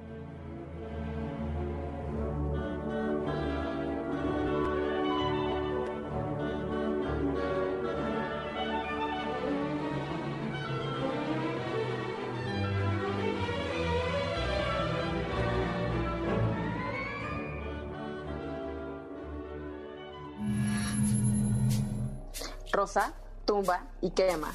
Los ciclos, cierres y renacimiento desde un enfoque artístico. Y dicen que de ciclos está hecha la vida, y por ahí decía Café Tacuba, ¿no? Que la vida no es un ciclo, sino una espiral de ciclos. Y en esas andamos, mi querida Nareli, cuando llega usted con rosa, tumba y quema, y uno dice, ándele, quiero saberlo todo. Muy bien, pues así es, Sandra. Y bueno, el tema, eh, utilicé el nombre de Rosa, este, tumba y quema por eh, una metáfora acerca de los ciclos. Y bueno, para retomar esto, me voy a poner un poco teórica, espero no clavarme tanto. es que Justo eh, este sistema de rosa tumba y quema es un sistema de agricultura eh, que se utilizaba en Mesoamérica y bueno, en la actualidad hay muchas poblaciones que lo siguen usando, donde consiste en quemar la, eh, la vegetación actual de un espacio de tierra como tal. Después viene la quema, por eso se llama tumba, como quitar todo, y con las cenizas se fertiliza la tierra. Y bueno, habla de un ciclo constante para la agricultura. Entonces se me hizo muy metafórico eh, y muy ad lo que vamos a hablar acerca de los renacimientos y cierres. Y para eso también me voy a basar en la Trimurti, que es la triada de divinidades hindúes que están compuestas por Brahma, Vishnu y Shiva, donde Brahma es el dios que crea, Vishnu es el dios que mantiene todo y Shiva es el que lo destruye. ¿A qué voy con esto? Pues bueno, es necesario eh, en los ciclos que se componga de una creación, algo que va a perdurar un tiempo y después algo que sea necesaria la destrucción para dar paso a algo nuevo. Y pues bueno, ya que estamos con este tema de diciembre, el año viejo, etcétera, y pues todo lo que hemos vivido a nivel mundial, creo que se me hizo muy importante hablar del tema de la muerte. Eh, no, no me refiero de la muerte en un tema físico solamente, me refiero como en estos ciclos siempre es necesario como la muerte simbólica, ¿no? Y dar paso también a lo nuevo, adaptarse. ¿Y a qué voy? Pues bueno, justo con todos estos temas que nos han generado sentimientos, sensaciones, me voy a enfocar en algo como muy común, los ciclos, que es, bueno, algo muy, muy simple, el día y la noche, ¿no? O sea, siempre que hay este ciclo de día y la, noche compensa como algo que inicia y algo que termina. Por ejemplo, tú, Sandra, no eres la misma de hace 10 años o no te gusta la misma vida de hace 10 años, ¿no? Y eso también implica eh, una muerte simbólica, evidentemente, de esa Sandra de hace 10 años, con un renacimiento que obviamente hubo un cambio y una serie de circunstancias que te llevaron a ser la persona que, que eres ahora. Y bueno, a mí también me sucedió. Este, antes me gustaba el café, ahora prefiero los tés, ¿no? Es un ejemplo. Y retomando otra metáfora, hablando con un amigo hace unas semanas, hablábamos de lo doloroso que es crecer y, o, o justo como entrar en un estado de pérdida. Y él me hablaba de las langostas, que justo las langostas tienen un caparazón muy duro. Entonces, para que ellas puedan crecer, necesitan romper su caparazón, lo cual implica dolor por las zonas nerviosas. Entonces ellas tienen la decisión o crecer o quedarse enanas. Entonces si crecen se tienen que esconder un rato para romper el caparazón e ir creciendo, ¿no? Y con esta metáfora va un poco aunado a que desde el enfoque artístico, creativo y humanístico necesitamos eh, pasar por situaciones que nos atañan, que nos ponen en aprietos, que nos hacen incómodos para dar una oportunidad. Puede parecer muy loco, entiendo, pero para dar una oportunidad de abrir esta parte de renacer, ¿qué sigue después de morir? Pues renacer. Eh, quede claro que no me estoy refiriendo como a una muerte física eh, en este momento, sino como algo más simbólico, ¿no? El, año, el año que pasó nos provocó una serie de circunstancias, aprietos, pero me doy cuenta que de alguna u otra forma, creativamente, y es aquí donde surge el arte y la creatividad, podemos enfocarlo para desarrollar esta practicidad, practicidad perdón, y este sexto sentido que está innato, ¿no? Y yo creo, y en un ejercicio artístico, eh, utilicé, bueno, ahora como se me ocurrió hacer un nuevo proyecto acerca de fotografía, donde tú tomarte una fotografía con elementos y cosas que, que te, define, te, definían en cierto tiempo anterior. Es decir, puede ser como una ropa, música, ¿no? O tú, Sandra, de los años 80, ¿no? Y una fotografía actual que te defina como un renacer. Y creo que eso sería como visualmente eh, una manera de compartir y ver tus cambios que, o las cosas que has logrado, ¿no? Y no solo eso, puede, no solo puede ser una fotografía, puede ser incluso como escribir algún poema, escribir también cómo te sentías en cierta circunstancia y ahora cómo lo haces. Y creo que eso puede ayudar de manera tangible a ver como este recorrido que hemos hecho y valorar tanto los encuentros y desencuentros que hemos tenido como humanos, personas y con quienes nos rodean, ¿no? Y para ello, pues he pensado mucho, como desde el punto creativo, eh, qué puedo hacer cuando estoy como en un tema de agonía y cambio o transición en mi vida.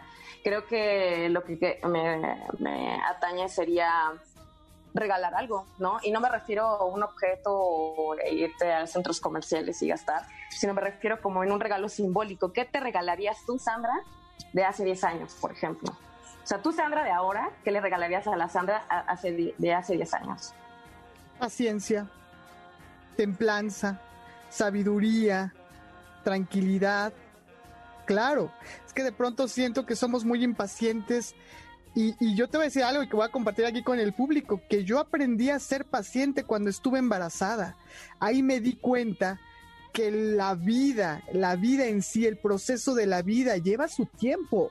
O sea, no es de que ya de la noche a la mañana, ¿no? O sea, uno aprende a ser paciente con el paso del tiempo, aprendes a darle el valor a cada instante, a cada momento. Y bueno, siguiendo esto del embarazo a la vida misma, Anareli. Yo decía, no, pues ya es ahorita. Yo era muy desesperada, lo quería todo rápido y ahora, y si no, bye. No, no, con calma. Yo creo que tranquilidad y paciencia. Digo, me lo preguntaste muy directamente, yo me atrevo aquí a compartirlo con el público. creo que nos hace falta ser más pacientes y más sabios. De pronto queremos que toda la gente sea igual que nosotros y ahí nos llevamos nuestros frentazos, ¿no? Sí, claro. O sea, yo eh, estaba pensando, porque hace unos días igual tuve un encontronazo, casi se me rompe mi burbuja de por qué soy así, ¿no? Y empecé a pensar, pues bueno, ah, la Nareli de hace cinco años como era, ¿no? Tuve una situación donde en otro momento de la vida hubiera reaccionado agresiva o me hubiera puesto a llorar o a hacer berrinche. Y ahora fue como de, bueno, está bien. Como que lo acepté totalmente y fue justo como el punto de quiebre que reconozco que hubo una transición muy significativa, significativa en mí. Y justo decidí hacerme un regalo. Entonces me di como un día donde preparé así poner canciones, mi soundtrack. Y entonces decidí como vestirme y arreglarme como Anarili de esos cinco años eh, atrás para darme como un súper abrazo. Y claro, después decidí como hacer una carta a esas personas que fueron significativas en ese momento para mí y pues buscar los medios para enviárselas, ¿no? Entonces yo creo que por eso los ciclos deben de ser importantes, eh, tanto para la creación y la renovación. Sí, y sobre todo, perdóname que te interrumpa, Nareli, sobre no, todo no, no, el darnos el tiempo para contemplarlos, ¿no? El darles la importancia, el, el poderlos, eso, contemplar y valorar, porque luego la vida pasa tan rápido que de pronto ya no nos damos cuenta de estas etapas que tú nos estás mencionando, de estas muertes simbólicas que vamos teniendo y ya no hay ese espacio de contemplación y de meditación al respecto, de agradecimiento profundo, de espiritual, quiero decir, ¿no? Por esos cambios que hemos tenido. No importa si nunca has escuchado un podcast o si eres un podcaster profesional. Únete a la comunidad Himalaya. Radio en vivo. Radio en vivo. Contenidos originales y experiencias diseñadas solo para ti. Solo para ti. Solo para ti. Himalaya. Descarga gratis la app. Sí, así es. Y sobre todo, como bien lo dices, darte el tiempo para regalarte, para reflexionar. Eh, aparte, yo pienso que un regalo no solo es dar cosas materiales, sino darte un descanso, estar contigo mismo, darte, y que claro, o sea, también no solo es un regalo de, ah, échale ganas y todo va a estar bien, ¿no? Sino también es llegar a un punto de reflexión donde creo que ahora si bien las cosas no van a regresar a como estaban antes o no sabemos, creo que es una oportunidad para reflexionar y, renacer en muchos aspectos, darnos como este, este respiro y pensar a dónde vamos y a dónde nos dirigimos de manera más objetiva y de manera creativa. Y esa es la invitación que yo haría. Híjole, pues me dejas pensando y te lo agradezco mucho, Anareli, porque realmente es muy enriquecedor lo que nos has compartido, es muy valioso y, qué bueno que lo has puesto al aire en, Ideas Frescas esta mañana, de, cierre de año y también de cierre de, mm, insisto, de, emisiones de Ideas Frescas en 2020, porque ya es el último sábado del año, ¿no? Entonces, muchas gracias, de verdad, muchas gracias. Lo abrazo, lo atesoro, porque son palabras insisto, muy sabias. ¿Dónde te encontramos en el mundo digital? ¿Cómo te seguimos? Queremos saber más de ti, del artista que eres, Anareli Cervantes. Bueno, me encuentran en Facebook como Anareli Cervantes y en Instagram como Cervantes Anareli. Y bueno, pues ahí pueden ver un poco del material fotográfico que estoy haciendo. Y también invitaría a que me mandaran fotografías de sus propios regalos, de su antes de su ahora, que sería muy entretenido y muy bonito verlo, la verdad. Claro, oye, yo te voy a mandar una foto de mi cría. Ay, sí, Perfecto. Ay, para que le des un taller, oye, porque nada. Ya encantadísima. Mi querida Nareli, muchísimas gracias. Y pues vamos a seguirle en este 2021 con este nivel de reflexión y de profundidad y de creatividad y de posibilidades artísticas. Muchas gracias, abrazote fuerte y muchas felicidades. Igual, igual, igual. Pues bueno, muchos abrazotes, gracias. Adiós. Y bueno, pues nos vamos ya a nuestra última sección de este programa, pero yo no quiero dejar de insistir en que te esperamos en Twitter, ¿eh? Arroba Centro MBS es el Twitter de Ideas Frescas y arroba MBS 102-5. Ahí ahora sí que como dice Nareli, mándanos tus fotos. Porque queremos saber de ti. Una pausa y continuamos.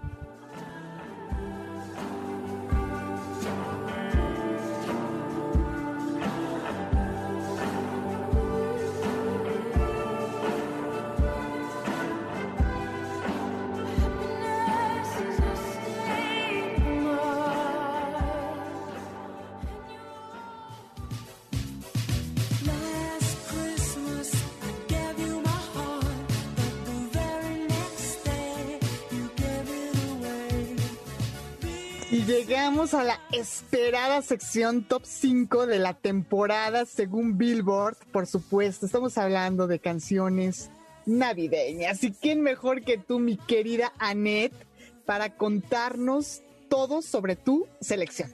Adelante. Hola, hola, pues yo súper emocionada de estar aquí hablando de uno de mis temas favoritos que es la música. La música me ha acompañado durante toda mi vida y la verdad es que me emociono mucho con las canciones de esta temporada, entonces pues hay que echar el chisme sobre las canciones. Adelante, ¿cuál sería el número 5?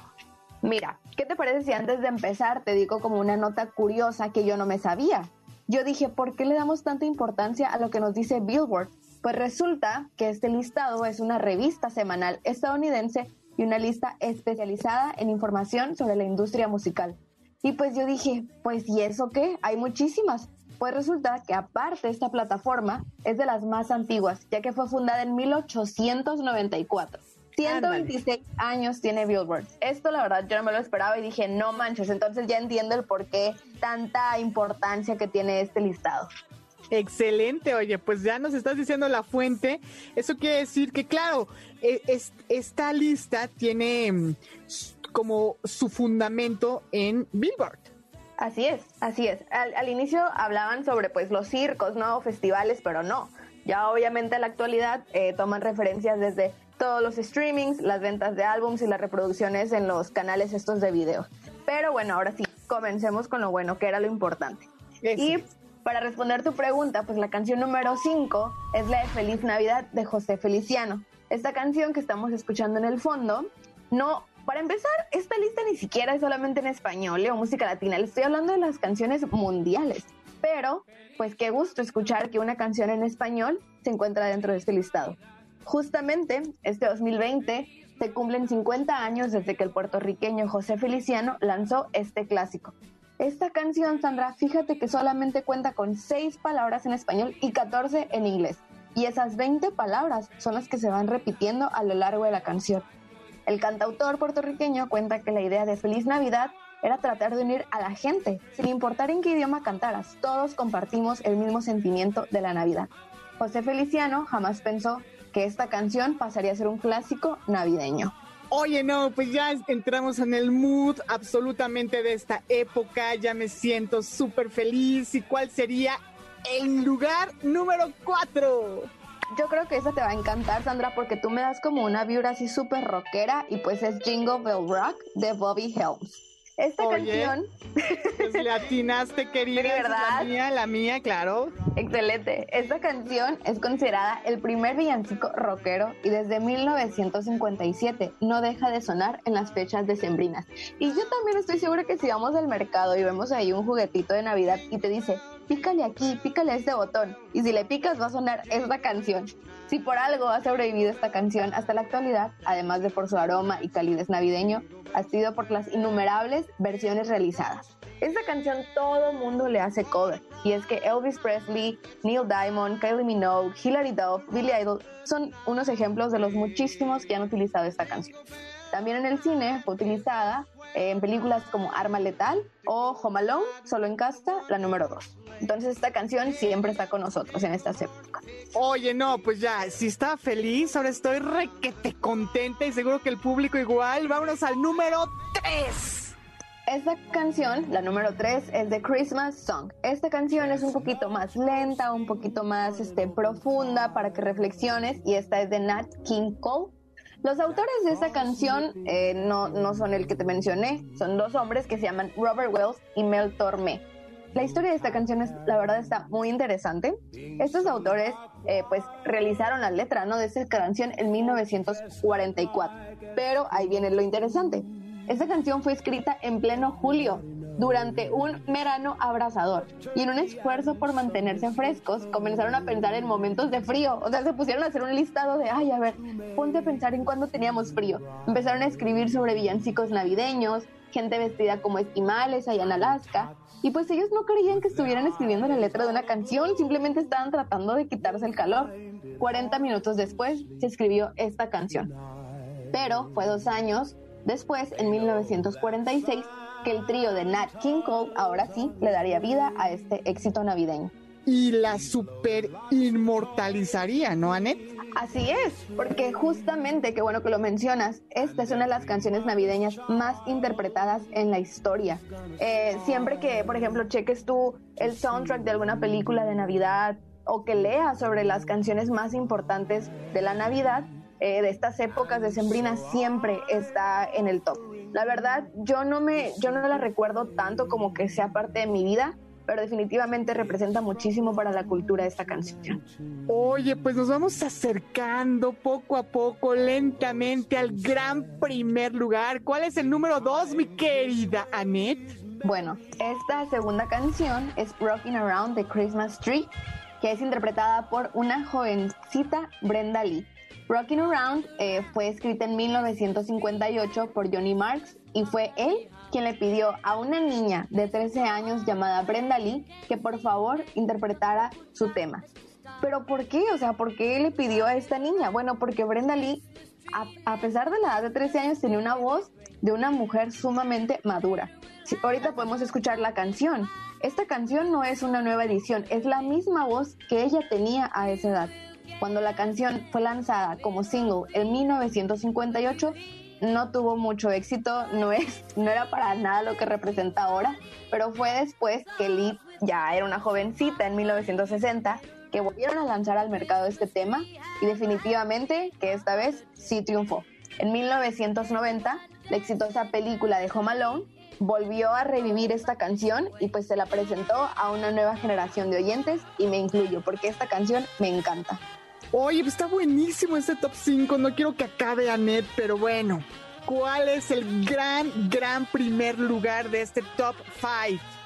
Mira, la verdad, yo no la escribí, lo dice Billboard, pero yo concuerdo totalmente. Y es que la canción número uno es All I Want for Christmas Is You, de la talentosísima y yo, fan, fan, fan, Mariah Carey. En 1994, Mariah decidió realizar un álbum navideño esta decisión, la verdad, todo el mundo se quedó con un signo de interrogación en la cara porque dijeron, a ver, a ver, tú eres un artista que va empezando y nada más tienes cuatro años en el medio, ¿por qué quieres hacer un disco de Navidad?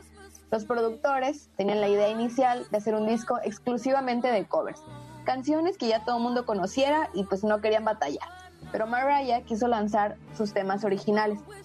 Como te digo, esto fue muy raro. Nadie pensaba que con temas originales de ella pues iba a tener éxito. Mariah así comenzó a escribir su canción All I Want for Christmas Is You. ¿Cómo le hizo? Dijo, bueno, me voy a sentar y voy a escribir todo lo que amo de la Navidad.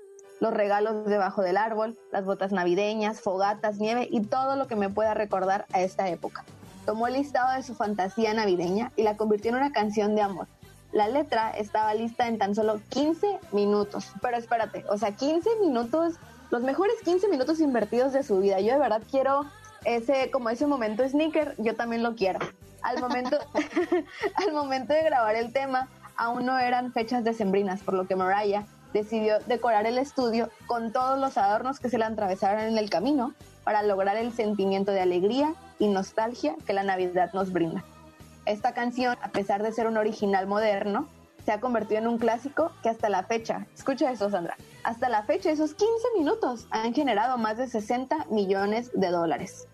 En, en el 2019, justamente para su aniversario número 25, el éxito de Mariah logró posicionarse por primera vez, Repito, después de 25 años por primera vez estuvo en el número uno del listado de Billboard y a inicios de este 2020 la canción continuaba en el primer lugar, lo que hizo que Mariah tuviera un single número uno, una canción número uno, por lo menos en cuatro décadas diferentes, 1990, 2000, 2010 y el 2020. Para cerrar con esta canción, como si no tuviera ya demasiados éxitos, All I Want for Christmas Is You cuenta con más de 824 millones de reproducciones en Spotify y cerca de 676 millones de reproducciones en YouTube. Esta canción es la única canción moderna que ha entrado a la lista de los clásicos y que le ha brindado el título de la reina de la Navidad a Mariah Carey. Entonces, ¿cómo la ves? Yo estoy impactada. Ay, no, me encanta esta canción y pues toda la historia detrás me fascina.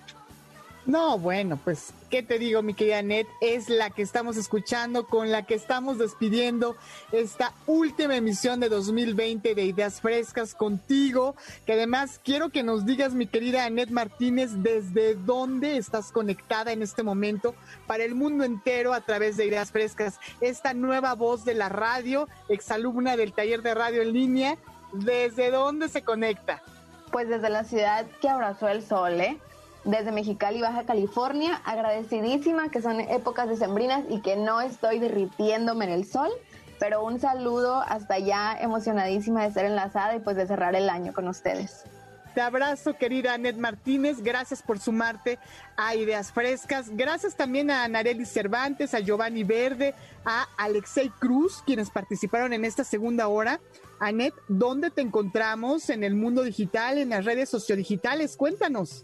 Pues mira, a mí me pueden encontrar en mi cuenta personal que de Instagram, que es BEE Anet. Mi nombre al final es con TH. Pero también te quiero platicar que aquí en Mexicali hay mucho talento local. Y pues bueno, te platico que yo soy parte de una revista que se llama Visualize Magazine, donde platicamos de categorías de moda, entretenimiento, música, cultura en general. Y pues yo soy una ahí de las metidas y metiches y chismosas que les encanta hablar de la cultura. Y pues pueden encontrar Visualize Mag, tal cual en Instagram. Y pues nada, saludos desde Mexicali. Ahí te seguimos, mi querida Net. Claro que sí. Saludos hasta Mexicali. Oye, también muchas gracias a Manuel Mejía, a David Arenas Villalobos, a Dulce María Aguilar, a Denise León, quienes participaron hoy sábado 26 de diciembre de 2020 en Ideas Frescas. Soy Sandra Vázquez, te abrazo fuerte, te agradezco a nombre de todos mis compañeros, de todo el equipo, de toda la familia que somos en el Centro de Capacitación MBS, tu escucha, tu apoyo, tus constantes comunicaciones. Sin ti esto no sería posible. Muchas gracias por este 2020, por tomarnos de la mano, por sintonizarnos, por ser parte de nuestra familia. Gracias también al maestro Arturo Chávez, nuestro productor, postproductor, bueno, cómplice, desvelado, trasnochado, siempre presente en las emisiones de Ideas Frescas con todos los coaches, con todos los instructores. Gracias Mario Ontiveros allá en Mariano Escobedo 532. Querida Maxi Gil, querido Rodolfo, bueno, a todos los instructores, a todos los queridos alumnos, a toda la inmensa familia, repito, que conforma el Centro de Capacitación MBS. Gracias, muchas felicidades, mucha salud y vámonos, porque cuando todo parece terminar, esto apenas comienza. Vámonos directito a 2021, a romperla, a hacerla y por supuesto a seguir llegando hasta tus hogares. Soy Sandra Vázquez, me encuentras en Sandra Vázquez Locutora, Facebook, Sandruic, Instagram y nos vamos con pues la invitación a que sigas en esta frecuencia en sintonía del 102.5 FM que ruede la rueda con mi querido Eduardo Jiménez. Abrazos, hasta la próxima.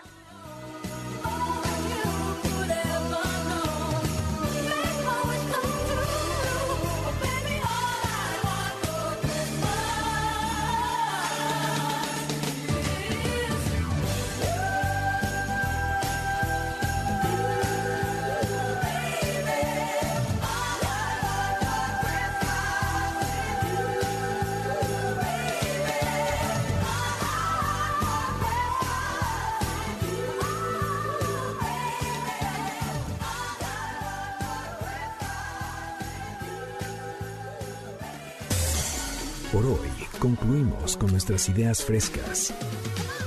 Los alumnos del Centro de Capacitación MBS los esperan con mucho más el próximo sábado en punto de las 7 de la mañana. MBS Radio 102.5